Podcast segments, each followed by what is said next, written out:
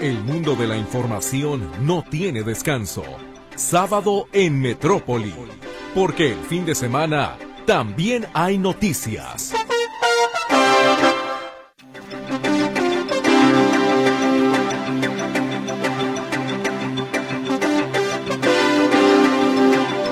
¿Cómo le va? Muy buenos días. Me da muchísimo gusto saludarle y darle a usted la bienvenida en este fin de semana, tempranito, 7 de la mañana con 7 minutos. ¿Fue usted ya a hacer ejercicio? ¿Ya desayunó? ¿Apenas va a desayunar? ¿O se sigue peleando con la almohada y la cobija? No lo sé, pero mientras usted amablemente nos abre la puerta de sus oídos, nosotros muy agradecidos de verdad de poder formar parte de su jornada muy temprano este sábado, aquí en Sábado en Metrópoli, en este fin de semana, que por supuesto también esperamos que sea de lo mejor para usted. Mil gracias entonces por permitirnos acompañarle y hoy es sábado ya, 10 de febrero de 2024, qué rapidito va febrero, trae prisa en terminarse. Y en el resumen informativo, empezamos con las noticias nacionales. La Profeco del banderazo oficial del operativo Cuaresma 2024, con el que busca que los comerciantes exhiban y respeten los precios, además de supervisar básculas calibradas. Sin celulares ni uniformes completos, los capacitadores electorales del INE iniciaron este viernes las visitas domiciliarias para invitar a funcionarios de casilla para las elecciones del 2 de junio. Asesinan al secretario del Ayuntamiento de Villa de Álvarez en el estado de Colima. Que ya identificaron al presunto asesino de la activista Angelita Meraz en Baja California, dice el presidente López Obrador. Había hecho una solicitud acá al gobierno federal, se le contestó que sí, no respondió, luego las autoridades locales se hicieron cargo y ya se tiene identificado al presunto responsable. Por otra parte, el Ejecutivo Federal señaló que no habrá cambios en la estrategia contra la inseguridad. No les gusta, no me importa que no les guste cuando digo abrazos, no balazos. No se puede enfrentar la violencia con la violencia. No se puede apagar el fuego con el fuego. El próximo 19 de marzo se realizará el primer simulacro nacional de protección civil, basado en una hipótesis de un sismo de magnitud 7.2 con epicentro en Acambay, Estado de México. Vamos con las noticias internacionales. Nayib Bukele es el ganador de los comicios presidenciales en El Salvador, con el 82% de los votos. Siete personas, entre ellos tres niños, murieron este sábado en un ataque con drones rusos que incendió una gasolinera en la ciudad de Kharkov, en el noreste de Ucrania. El gobierno de Israel anunció que ya tiene un plan para ampliar su ofensiva militar a Rafah, en el extremo meridional de la franja de Gaza, donde fueron obligadas a evacuar cientos de miles de personas durante el ataque contra la parte norte del enclave palestino. La guerrilla del Ejército de Liberación Nacional, que esta semana acordó una prórroga del cese al fuego bilateral con el gobierno colombiano del presidente Gustavo Petro, anunció un paro armado indefinido en el departamento del Chocó. Preocupa la Organización Mundial de la Salud los brotes de dengue en distintos países de América Latina, con un total de 373 mil casos solo en enero de 2024, de los cuales más de 262 mil corresponden a Brasil. El exministro de Justicia Robert Badinter, artífice de la abolición de la pena de muerte en Francia en 1981, falleció este viernes a la edad de 95 años. Y en el acontecer local, se registra la fuga de gasolina más grande en la historia de Jalisco. Fue provocada por huachicoleros. Más de 2.000 personas fueron desalojadas y se habrían perdido 5 millones de litros de combustible. La Secretaría de Salud abre la vacunación anti-COVID para todos los adultos mayores de 60 años. Hay más de 30.000 dosis disponibles de la farmacéutica moderna. Vecinos de varias colonias de la zona de Tezistán se manifestaron de manera pacífica y sin bloquear vialidades para demandar más rutas del transporte público que lleguen hasta esta zona del norte de Zapopan. El alcalde de Zapopan, Juan José Frangé, y tres regidores más piden licencia de cara a las campañas electorales. Ana Isaura Amador Nieto fungirá como presidenta municipal interina. A partir de este viernes, 800 elementos del ejército mexicano refuerzan la vigilancia en la zona metropolitana de, Guadalajara luego de varios hechos violentos. Jalisco, con riesgo muy alto de inseguridad en las elecciones de junio próximo, revela el estudio de la consultoría Integralia. El Ayuntamiento Tapatío instala afuera de Expo Guadalajara un paradero con botón de pánico. Hemos atendido infinidad de reportes, adultos mayores que llegan a pedir auxilio, personas que fueron víctimas de algún eh, robo, llegan y presionan el botón y reciben apoyo de inmediato. El Ayuntamiento Tapatío analiza, analiza posible multa a CAPSA por omisiones en predio de Matatlán tras haber contratado a otra empresa para realizar trabajos de mitigación ambiental. No, libera de, de, alguna de la culpa o de alguna obligación que está haciendo omisa la empresa. El, el área jurídica de nuestro municipio está revisando. Debido a la Copa Ciclismo de Zapopan, los días sábado y domingo una treintena de rutas del transporte público modificarán su recorrido durante la competencia. Este es el resumen informativo entonces con el que le damos a usted la bienvenida con muchísimo gusto como cada fin de semana y esperamos por supuesto que la semana que pues termina haya sido muy buena para usted. Y muchas gracias de verdad por eh, permitirnos estar con usted en sus actividades y mi compañera Luz Balvaneda le saluda esta mañana ya los teléfonos. Los teléfonos, los números, mejor dicho, se los recuerdo con muchísimo gusto por si usted desea comunicarse por esa vía. 33 38 13 15 15 y 33 38 13 14 21. Tenemos también a su disposición el WhatsApp y el Telegram en el 33 22 23 27 38. Mi compañero Luis Durán le saluda ya en el control de audio. Ante este micrófono, su servidora Mercedes Altamirano. ¿Y qué tenemos para usted el día de hoy?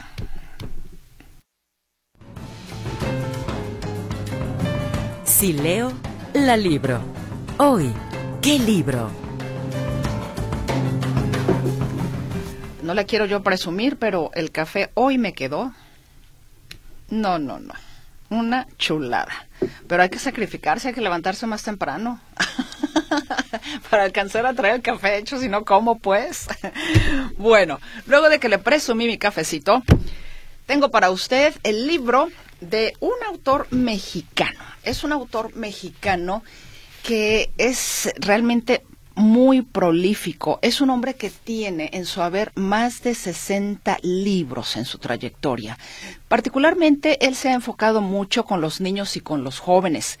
De hecho, eh, en esta área ha resultado ganador de premios importantes, por ejemplo, que da la editorial SM como son, por ejemplo, eh, Barco de Vapor, que se ganó, por cierto, el año pasado en la Feria Internacional del Libro, o en el marco de la Feria Internacional del Libro, mejor dicho, le entregaron a él este premio Barco de Vapor y ha ganado también el premio Gran Angular en los años 2003, 2005 y 2011, como le decía, por la Fundación SM de la editorial SM.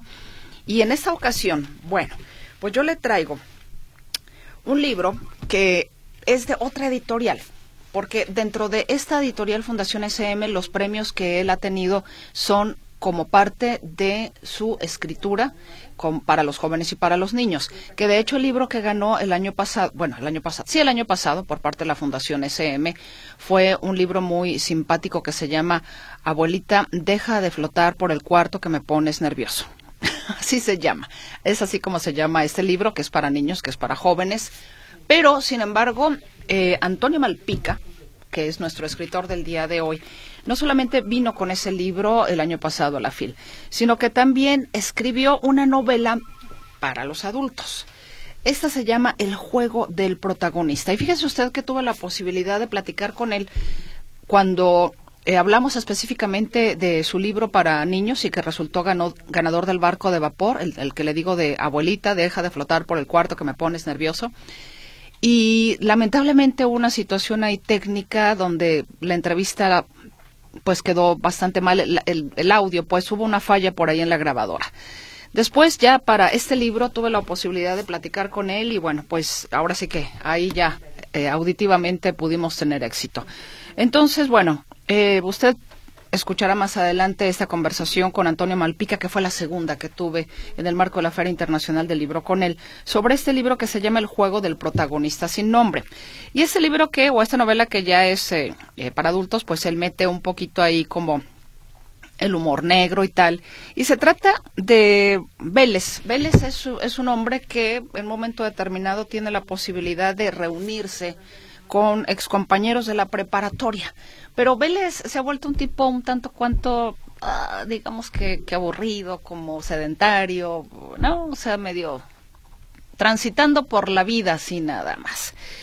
Y el hecho de reunirse con sus compañeros, con los que no quería realmente convivir mucho, pero dice, bueno, vayamos, lo lleva a una situación, eh, o esa reunión se lleva a cabo en un yate, y en este yate asesinan a una de sus compañeras. Y a partir de ahí viene una situación donde él se convierte en el protagonista. Él se convierte en el protagonista, es una especie de, digamos, thriller policíaco, Así es de que, si a usted le interesa, y más adelante el propio Antonio Malpica le va a dar un poco más de referencia de lo que usted puede leer en esta novela, para que, como siempre le digo, usted nos diga, ah, si me interesa el tema, o ah, no, definitivamente creo que no es lo que me gustaría leer. Para todos los gustos, tratamos de traer siempre en este sábado en Metrópoli. Y bueno, más adelante la conversación con Antonio Malpica. Y le recuerdo el juego del protagonista sin nombre del sello Gran Travesía de la editorial Océano.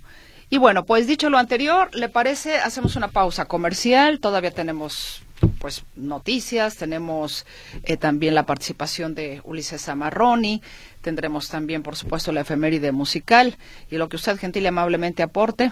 Aquí estamos para usted en este sábado en Metrópoli. Vamos a la pausa y ya volvemos.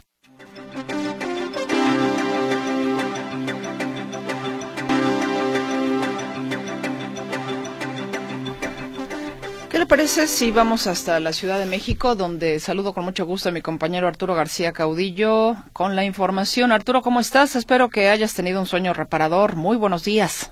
¿Qué tal, Mercedes? ¿Cómo están, amigos? Me da gusto saludarles. Pues por lo pronto, pensando en el que la estrategia de seguridad no va a cambiar, faltan siete meses y un unos cuantos días para que concluya el mandato del presidente Andrés Manuel López Obrador y ayer una vez más dijo, aunque no les guste, seguiremos con abrazos no balazos. Escuchemos al presidente López Obrador. Aquí hay violencia que necesitamos acabarla, pero no, no con la ley de el talión, no, como quieren los conservadores, diente por diente, ojo por ojo, así nos vamos a quedar chimuelos todos, o tuertos. No, hay que atender las causas la paz es fruto de la justicia. No les gusta, no me importa que no les guste cuando digo abrazos, no balazos, porque estoy seguro que si atendemos las causas, Sí, la gente tiene para vivir con justicia, si tiene para sus alimentos, si son atendidos los jóvenes, si se combate la pobreza, si todos tenemos la oportunidad de estudiar de esa manera, vamos a ir enfrentando el flagelo de la violencia. No se puede enfrentar la violencia con la violencia, no se puede apagar el fuego con el fuego, no se puede enfrentar el mal con el mal. El mal hay que enfrentarlo haciendo el bien. Y eso es lo que vamos a seguir aplicando escucharon ustedes, abrazos, no balazos, continúa lo que resta del sexenio y quién sabe si el próximo también, aunque pues bueno, dependerá quién sea la nueva presidenta o presidente. Eh, hay que recordar que las elecciones son el próximo 2 de junio y el mandato de Andrés Manuel López Obrador termina el último día del mes de septiembre. Así es que el primero de octubre tendremos nuevo presidente en nuestro país y pues dependerá quién sea, si continúa o no esta estrategia de abrazos no balazos. Mi reporte, Mercedes, buenos días.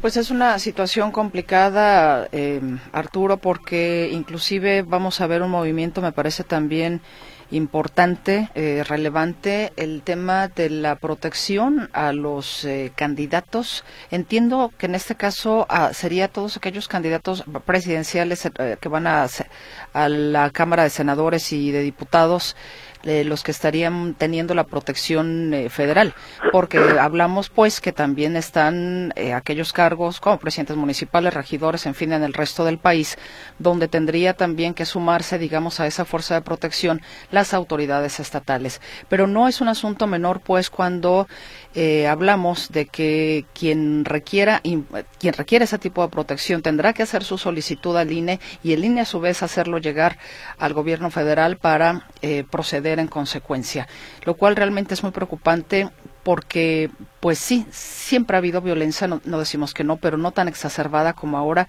a estos niveles pues de tenerte que blindar. Sí, de acuerdo al, valga la, la expresión, la redundancia, el acuerdo que tuvieron la Secretaría de Seguridad y Protección Ciudadana y el Instituto Nacional Electoral, todos aquellos aspirantes a cargos de elección popular a nivel federal, esto es senadores, diputados, presidencia de la República, podrán recibir el apoyo de las de las fuerzas armadas. Estamos hablando básicamente de la Guardia Nacional. Eh, en el caso de los cargos eh, de elección popular estatales y municipales, ahí sí, como bien dice, tendrá que intervenir la autoridad estatal y municipal apoyando a los candidatos. Y pues es muy triste porque ni siquiera ha empezado eh, oficialmente la campaña o las campañas, esas inician el primero de marzo y ya creo que van como 17 aspirantes a cargos de elección popular que han sido asesinados. Entonces, no sabemos cómo nos vaya a ir lo que resta de esta de esta campaña que repito inicia a partir del primero de marzo y termina la campaña como tal eh, un par de semanas antes de que se lleve a cabo la elección. Efectivamente, pues sí, no, no, no es un tema nada sencillo y como bien dices tú, ya esta antesala de crímenes, pues no, no, no son buena señal. No, no, no, eh, la intervención, la mano metida del crimen organizado en estas elecciones, que además es, eh, por el número de cargos que están estarán en disputa, la elección más grande de la historia, eso por el número de cargos y por la cantidad de mexicanos que van a estar participando. El padrón electoral es eh, superior a 90 millones y esto pues ya digamos es histórico, eh, suponiendo que eh, por lo menos el 60% de los que están inscritos en el padrón electoral acudan a votar, acudan a las urnas.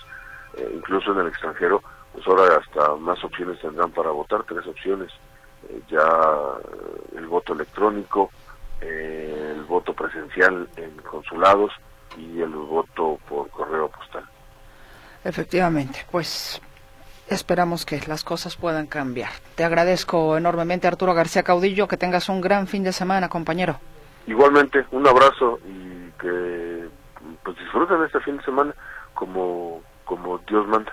Que así sea, que así sea. Igualmente para ti, abrazo, Arturo, gracias. Hasta luego, buenos días. Buenos días. Pues sí, yo creo que todos deseamos que esto cambie, que sea distinto, que sea diferente. Eh, las, eh, en este momento la visualización que pueda existir hacia el futuro en relación al tema de las elecciones, de la mano de la inseguridad. En este caso, por ejemplo, mire, hay un estudio de la consultoría Integralia que señala que Jalisco se encuentra entre los seis estados del país con el mayor riesgo de intervención del crimen organizado en el proceso electoral 2024. De cara a las elecciones del domingo 2 de junio, la empresa consultora advierte que Guerrero, Michoacán, Colima, Jalisco, Chiapas y Morelos son calificadas como entidades con muy alto riesgo en materia de seguridad por la presencia y disputa de grupos de la delincuencia organizada. La mayor cantidad de problemas se registra en los municipios y en este proceso electoral se competirá por 1.802 eh, 1.802 presidencias municipales.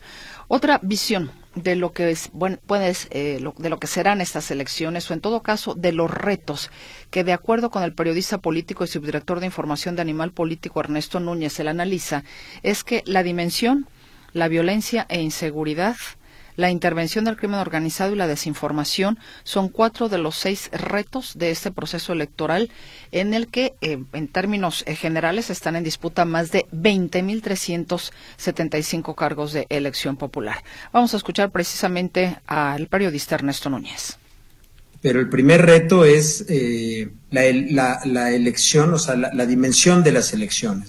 La homologación de los calendarios, y ahorita vamos a entrar al detalle de todo lo que se elige en 2024, nos ha llevado a que tenemos elecciones en todos lados al mismo tiempo. Y esto ha hecho muy, ha vuelto muy complejo cubrir las elecciones, pero al mismo tiempo ha vuelto muy importante el periodismo local. Al hablar de la cobertura periodística de la elección del 2 de junio, considerada la más grande de la historia, Ernesto Núñez, con más de 20 años de experiencia, destaca otros retos como la intervención de los gobiernos federal y locales, así como el financiamiento ilegal de las campañas. Todos estos ingredientes, digamos que en una sola olla, son parte de los retos de la elección, de acuerdo con lo que prevé Ernesto Núñez. Y mire, hablando precisamente de de este tema de las elecciones, pues están eh, alertando por violencia y árbitros electorales débiles. En su primer informe semanal sobre los riesgos político-electorales en el proceso ya en marcha, el grupo de expertos Alerta Democrática señaló que de acuerdo con el seguimiento realizado hasta ahora, son 14 las personas aspirantes a una candidatura que fueron asesinadas advirtieron que la violencia electoral se ha registrado en 64 casos que derivaron, además, con la muerte de otras 37 personas vinculadas a lo electoral. El colectivo advierte que la violencia es un riesgo para el proceso electoral en curso. Considera que hay intervención indebida de servidores públicos en el proceso. Pues aquí tenemos entonces 14, 14 personas aspirantes a una candidatura que ya han sido lamentablemente asesinadas. Y bueno, vamos a ver también cómo se desarrolla el tema de la instalación de consejos municipales, que en este caso ya eh, el Instituto de Elecciones y Participación Ciudadana de Chiapas, por ejemplo, tiene seleccionados los 147 inmuebles donde serán instalados los consejos municipales para las elecciones de junio próximo.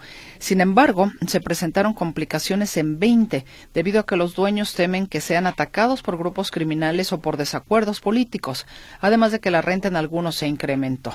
La consejera presidenta del organismo, María Magdalena Vila, informó que el 2 de febrero concluyeron la etapa de entrevista y ahora vendrá la deliberación, o concluirán, mejor dicho, la etapa de entrevista y ahora vendrá la deliberación para realizar la integración de los 147 consejos municipales.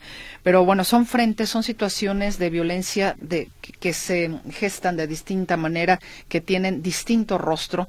¿no? O sea, algunos dicen, no, pues yo no quiero que te instales aquí con tu eh, consejo municipal.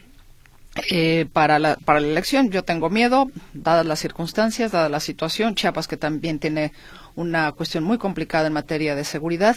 Y bueno, en fin, todos los demás eh, puntos que ya veíamos con usted, el de la desinformación, el de la intervención de los gobiernos federal y local, eh, la violencia del crimen organizado, desinformación, en fin, todo eso, todo eso que de repente pues puede puede confundirse. Por eso hay que estar o tratar de estar siempre como muy abiertos de mente para estar escuchando, para estar viendo, para estar filtrando la información que pueda ir llegando y no dejarnos ir por lo primero que se nos pone enfrente.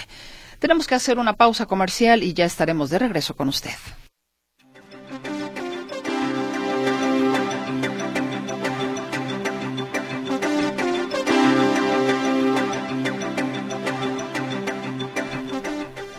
Gracias por el favor de su participación. Le recuerdo que el día de hoy usted se puede llevar esta novela, El juego del protagonista sin nombre, del escritor mexicano Antonio Malpica. Más adelante le estaré compartiendo la conversación que sostuve con él en relación precisamente a esta novela y ya usted me dirá si le late participar o no con nosotros. La noticia de la semana cuál es la más importante para usted. De esa manera participa y si nos escribe por WhatsApp o Telegram, sea tan gentil de darme su nombre completo para anotarle en las papeletas que ya sabe usted, lanzamos al viento junto con las penas poco antes de que termine este espacio informativo para que mi querida Luz Balvaneda, con su depurada técnica de cáchalas en el aire, nos diga quién será la persona ganadora, ¿ok?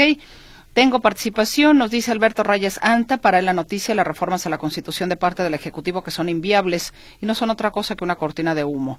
Reforma la Constitución para violarla para violar la Constitución.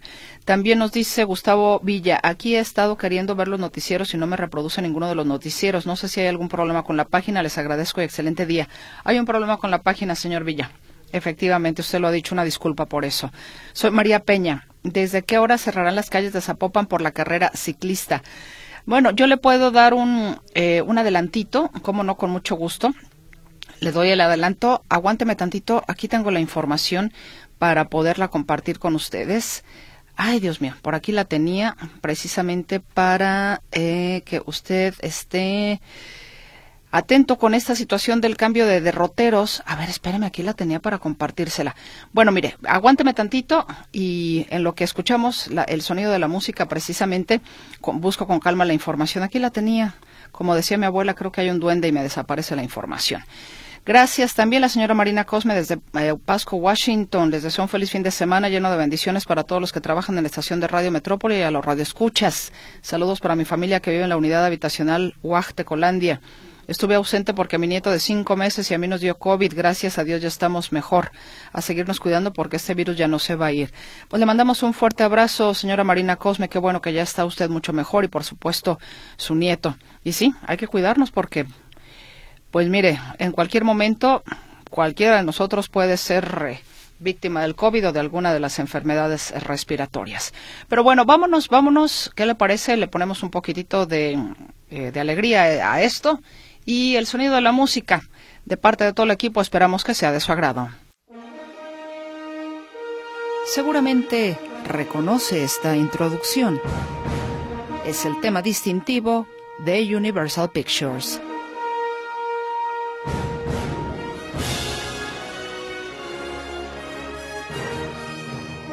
Considerado uno de los más grandes compositores de la música cinematográfica de todos los tiempos.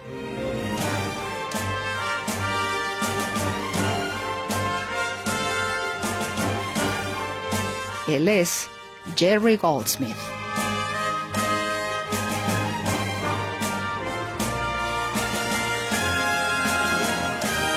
Siendo muy pequeño, con tan solo seis años, aprendió a tocar el piano y para la edad de 14 estudió composición, teoría y contrapunto.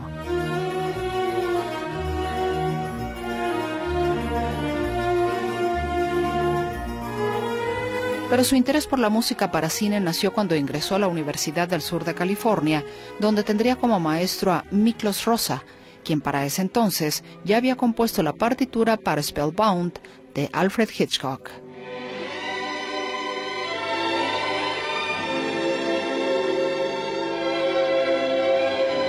La música de Goldsmith era definida como enérgica, donde brillaba la parte rítmica.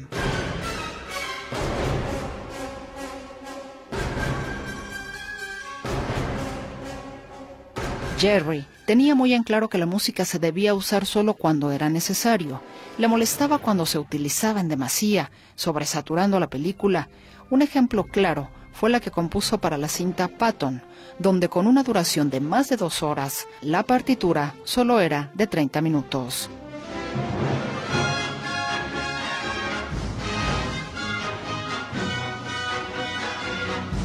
Jerry Goldsmith adaptó su música a las exigencias de la película, haciéndola más versátil que otros compositores. Iba desde el jazz, las grandes obras sinfónicas, pasando por la música folk, étnica e incluso el sintetizador.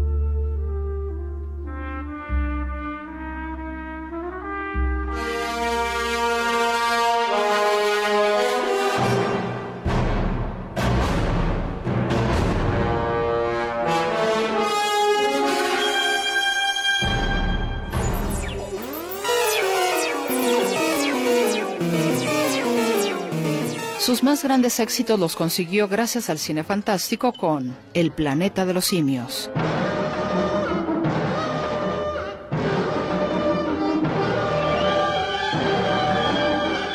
Alien, el octavo pasajero.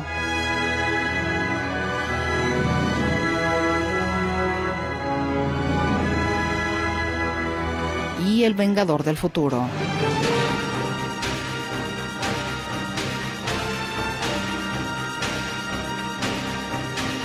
Jerry Goldsmith también musicalizó series de televisión.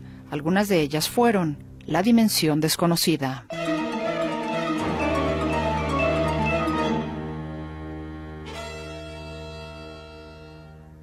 Y Star Trek Voyager, su último trabajo para televisión.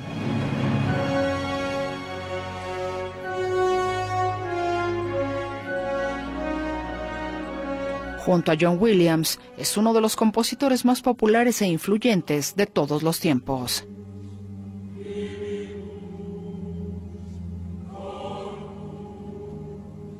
Gracias a su trabajo, obtuvo 17 nominaciones al premio Oscar y solamente logró ganarlo en una ocasión por La Profecía.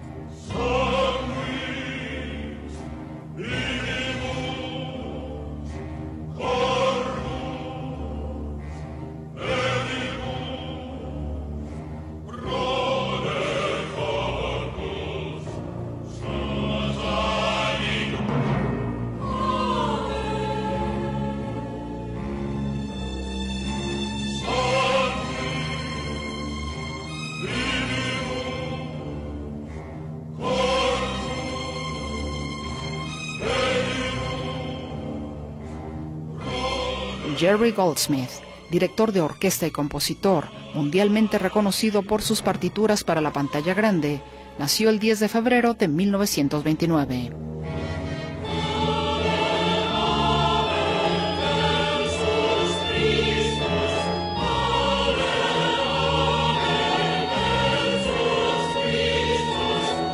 Notisistema, producción de audio, Jonathan Lozano. Producción, Marco Antonio Valencia.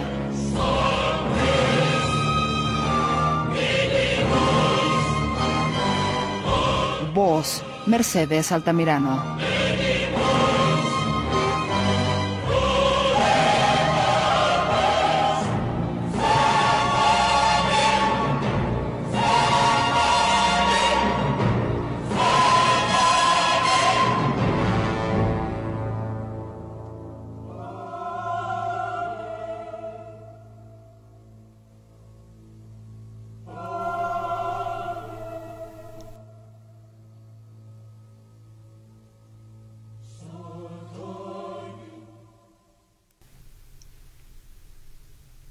Ay, qué miedo. no le dio mello. Oiga, yo le cuento, le, le, déjeme le cuento esta, esta anécdota, si no, si no la cuento ahora sí que se me va a atorar. ¿Sabe usted que yo me receté o me recetaron la película esa de la profecía, la 1 y la 2? O sea, y yo era una niña. No, no, no. O sea, entonces yo creo que desde ahí las películas de terror yo nomás no, no, no, no, no, no, no, no puedo con ellas. No puedo con ellas. no, pero bueno, la música definitivamente es parte de la atmósfera, sin duda. Eh, creo que la música también le da, justamente le pega la emoción, ¿no? Y cuando son ese tipo de películas, la música hace su trabajo de manera estupenda. Bueno, espero que eh, la efeméride del día de hoy haya sido de, de su agrado de su gusto, aunque se haya asustado un poquitito. Tengo mello. Bueno, ¿tenemos pausa, mi querido Luigi? ¿O nos vamos con la entrevista? Nos vamos con la entrevista, perfecto. Le decía yo a usted que tuve la posibilidad de eh, platicar con Antonio Malpica y en esta ocasión el libro que usted se puede llevar a casa es precisamente esta novela, El juego del protagonista sin nombre. ¿Qué le parece si le comparto justamente esta conversación que sostuve con Antonio en el marco de la Feria Internacional del Libro del año pasado? Vuelvo a saludar de nueva cuenta con mucho gusto a Antonio Malpica, porque ahora sí, como escritor polifacético, no solamente lo escuchamos ya anteriormente hablando precisamente de su novela infantil, sino que ahora vamos a hablar de una que yo creo que es para más grandecitos, ¿no? Y dentro de este humor negro que también ha caracterizado su obra para un género, para un público distinto, hoy nos trae el protagonista del juego sin nombre. Antonio, me da mucho gusto saludarle de nueva cuenta. ¿Cómo está? Muy bien, muchas gracias, Mercedes. Platíqueme. ¿Cómo es posible que una persona que su vida es como insípida o que no le gusta, que lo sobresalten, que no lo toquen ni con el pétalo de una rosa, de repente le ponen en las manos la vida de los demás? Cuéntenos un poquito la historia de lo que van a encontrar con este personaje eh, apellidado Vélez. Bueno, pues sí, justo ahí empieza el juego, este juego macabro que da título al, libro, a la historia. Y es que nuestro querido amigo Vélez, Cristóbal Vélez, eh, es invitado a una reunión de exalumnos de una manera muy extraña, ¿verdad? A una reunión de exalumnos en una playa de Baja California Sur, específicamente en La Paz, una supuesta fundación eh, altruista. Se da la tarea de juntar eh, excompañeros de, de perdón, es que de esas llamadas. Eh, se, da, se da la tarea de, de juntar así exalumnos de prepas o qué sé yo, y les paga el viaje, ¿no? Y entonces pues eso le, le resuena en la cabeza a Vélez, pero aún así se presenta junto con los demás compañeros de la prepa.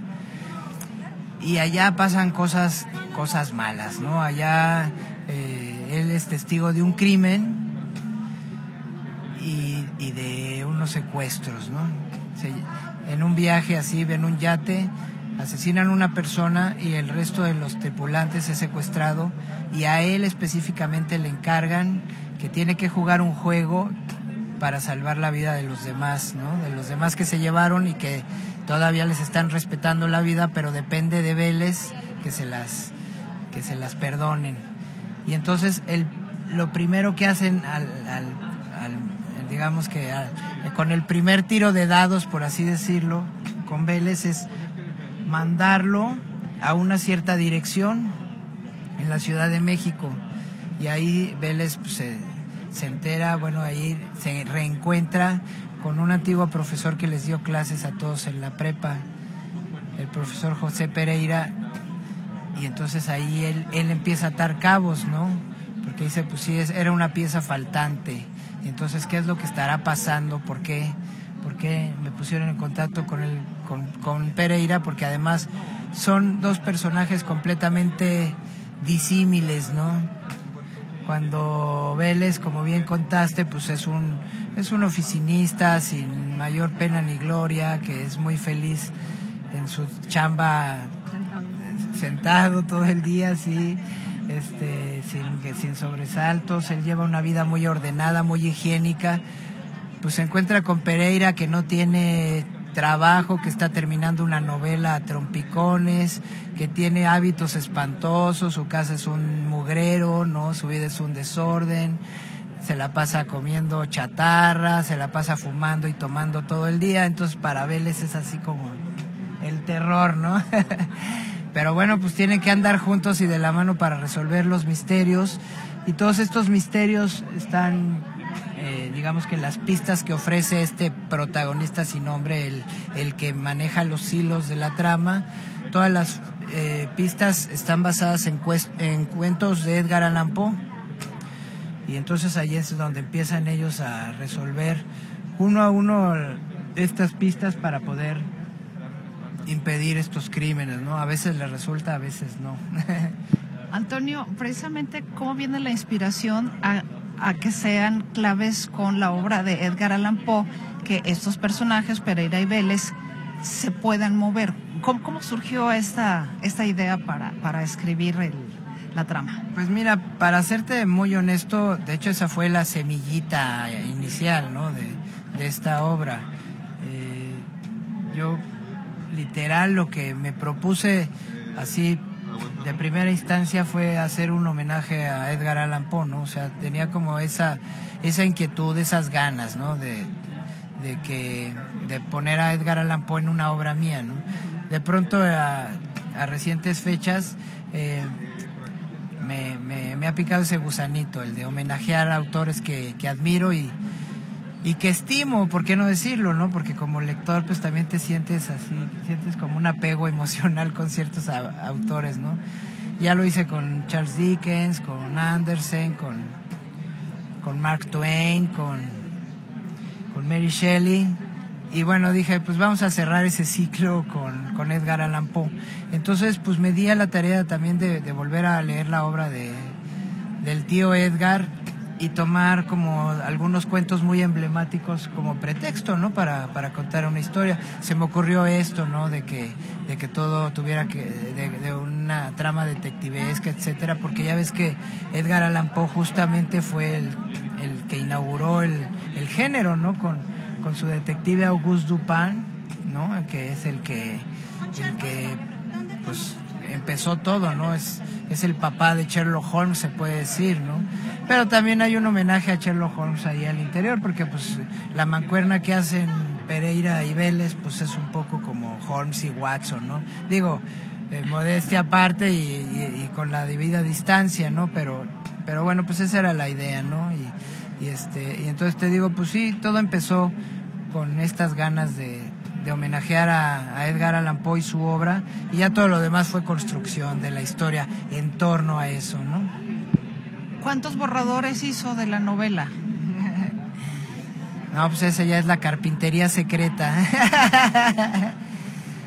Digamos que trato de planear muy bien, ¿no? Trato de planear muy bien mis, mis, mis novelas para, para que la corrección sea mínima y sea sencilla, ¿no? Entonces no me lanzo a la escritura sino hasta que ya, ya siento que, que ya tengo todo perfectamente bien planeado, bien sustentado, ¿no? Es lo que hago. Entonces, este, pues sí, fue un, fue un proceso más o menos, este, pulcro, como le hubiera gustado a Vélez. Pero claro, también, pues luego viene la parte editorial, ¿no? O sea, ya eh, es, el editor el que luego te, te pide cambios, te, te pide que vayas y, vengas, ¿no? Pero fue un, fue, fue un proceso bastante divertido, como, como, fue, como es la novela, ¿no? O sea, me divertí bastante escribiéndola, entonces, pues también por eso mismo uno le apuesta a que el, a que el, a que el lector se divierta igual, ¿no? Ahora, ahora que menciona Antonio al editor, el escritor se supedita al gusto, al capricho, a la experiencia del editor. ¿Contra qué se enfrenta? Porque eso es lo mismo que si usted pone a leer una de sus, en este caso, esta novela, no sé, a cinco lectores, quizás cada uno le va a dar un punto de vista distinto de cómo percibió ciertas situaciones de la historia de Vélez y de Pereira. Pero hablar del editor, que es el que va a poner allá afuera justamente un trabajo, ¿Contra qué, se, ¿Contra qué se lidia? ¿Contra el lector? ¿Contra el de la experiencia? ¿Contra el del capricho? ¿Contra el mercadólogo? No sé, a lo mejor puede tener varias facetas el editor. Sí, todas, todas. Y, y bueno, pues por eso, eh, eh, entre más confianza hay entre el autor y el editor, mucho mejor, ¿no? Porque pues los dos van juntos en la aventura de publicar el libro, ¿no? Yo soy absolutamente incapaz de, mostrar nada que no haya pasado por un editor, por ejemplo, ¿no? O sea, cosas muy breves, por ejemplo, que yo subo a Facebook, no sé, pues sí, bueno, ¿no? Pero, pero ya una obra, digamos, que a, la que yo, digamos, eh, quisiera encontrarle un lugar en, la literatura, eh, no me atrevería yo a sacarla sin la opinión de un editor. Y entonces, pues sí, te pones en manos de editores a los que les tienes confianza y, o, con los que ya has trabajado, ¿no? Y este, y por ejemplo, eh, en Océano, pues bueno, ya tengo un, camino andado, pero, pero a veces sí, no creas, ¿no? Este, a veces te dicen tu editor va a ser el fulano y si no lo conoces dices, bueno, pues vamos a conocernos, ¿no?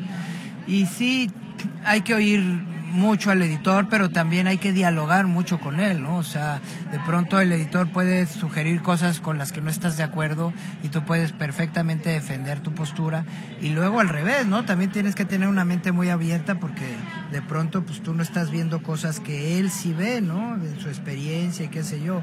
Y eso tiene involucra muchos muchos aspectos. Por ejemplo, el comercial, como bien dices, ¿no? O sea, de pronto eh, el título de la obra o la portada, ¿no? Pues son importantes y ahí es en donde tú también tienes que, ser un poquito más concesivo, ¿no? O sea, sabe más el editor usualmente, ¿no? De, lo que pone en un estante, de lo que a veces tú, tú estás ahí este, poniendo, ¿no? Entonces, o sea, tú puedes sugerir muchas cosas, pero, pero pues a lo mejor a él lo mueve esa experiencia de lo que sabe que se vende, de lo que puede llamar la atención, qué sé yo. Y eso también como un mero ejemplo, ¿no? Pero, pero yo creo que las, las mejores aventuras literarias, creativamente hablando, son esas en donde tienes en tus manos un libro con el que todo el mundo quedó contento, ¿no?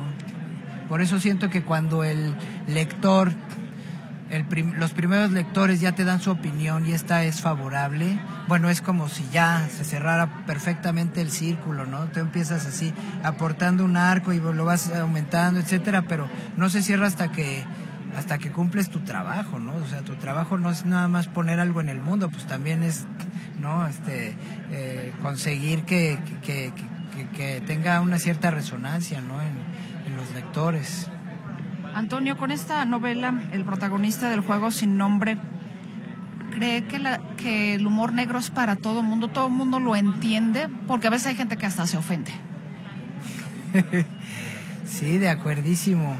Yo creo que los mexicanos en general todos le, agarramos la onda, ¿no? O sea, ya el hecho de que desde chiquitos, ¿no? Pues te ponen a a, este, a, bailar con la muerte, por así decirlo, ¿no? Este, yo creo que sabes que, que hay mucho de juguetón, ¿no? En el aspecto oscuro de pronto, ¿no? Yo me acuerdo que, que Hugo Argüelles, que, que prácticamente fue el que inauguró un poco el, el género del, del, humor negro, ¿no? En teatro, eh, con, con, Los Cuervos están de luto, me acuerdo que decía que, que él salió con mucho miedo a escena, ¿no? O sea, él cuando cuando se estrenó la obra tenía mucho miedo justo de esa posible reacción, ¿no? De, que la gente en vez de divertirse se ofendiera y dice con las primeras carcajadas me di cuenta de que, de que iba por el camino correcto. Y yo creo que sí, en general aquí en México tenemos esa vena muy, muy, muy bien fortalecida, ¿no? No faltará, claro, y menos en estos tiempos de, de, corrección política, pero no, la verdad yo creo que en general este... Eh, todo el mundo agarra la onda y, pues si no la agarras, pues a lo mejor el de al lado sí ya te dirá, pues ay, relájate, pues todo es de cotorreo, ¿no? Antonio, yo le agradezco de nueva cuenta que nos haya recibido a los micrófonos de Radio Metrópoli y pues no le digo qué éxito, más éxito. En todo caso, muchas gracias, Antonio. Gracias a ti, Mercedes, y como siempre un gusto platicar contigo. Al contrario.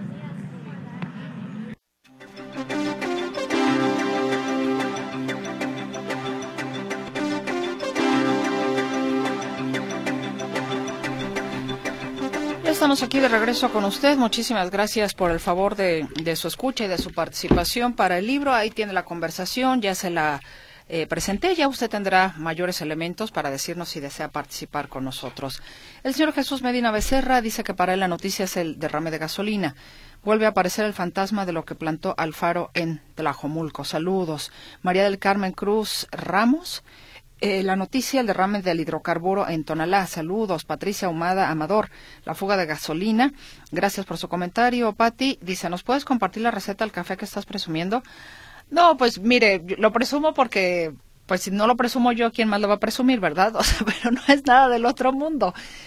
Eh, poner a calentar agua, una cucharadita de café, de un café de, de Colima que me regalaron, por cierto, y nomás dejarlo hervir tantitito, un minutito, apagarlo, dejar que se asiente, fin de la historia. Pero bueno, a mí me supo a gloria, a Patricia. A lo mejor si los compañeros aquí lo prueban dirán, ay, ¿qué es esto? Pero a mí me supo a gloria. nada del otro mundo. Pati, un abrazo. Jacqueline Herrera Vázquez nos dice eh, la noticia, el festejo 482 de Guadalajara el próximo 14 de febrero, donde el presidente de Guadalajara en el cual se programan recorrido eventos en el centro como el de las luces AGDL Luz. Ah, que por cierto, oiga, que yo le iba a dar a usted, mire, la carrera ya empezó a las 7 de la mañana. Esta Copa Ciclismo de Zapopan tenía esa deuda, discúlpeme usted con esta información. En los días de hoy, hoy sábado y mañana domingo, van a ser 30 rutas aproximadamente las que modificarán su recorrido. De hecho, ya hoy que empezó la carrera a las 7 de la mañana, eh, salió y tendrá meta frente a la presidencia municipal de Zapopan en la avenida Hidalgo y también tomarán la Juan Pablo II. La carrera ciclista continuará el domingo también mañana a partir de las 7 de la mañana con salida en Avenida Juan Pablo II frente al Mercado del Mar para continuar por la Avenida Vilacamacho y retornar pasando la Avenida Patria. Se estima que después de las dos de la tarde se abran las vialidades tanto hoy como mañana y la ruta retomen sus trayectos. El día de hoy, con salida y meta frente a la presidencia municipal de Zapopan en la avenida Hidalgo y también tomarán la Juan Pablo II para que lo tome usted en consideración. Esto el día de hoy por esta Copa de Ciclismo de Zapopan. Nos vamos al noticiero Notisistema.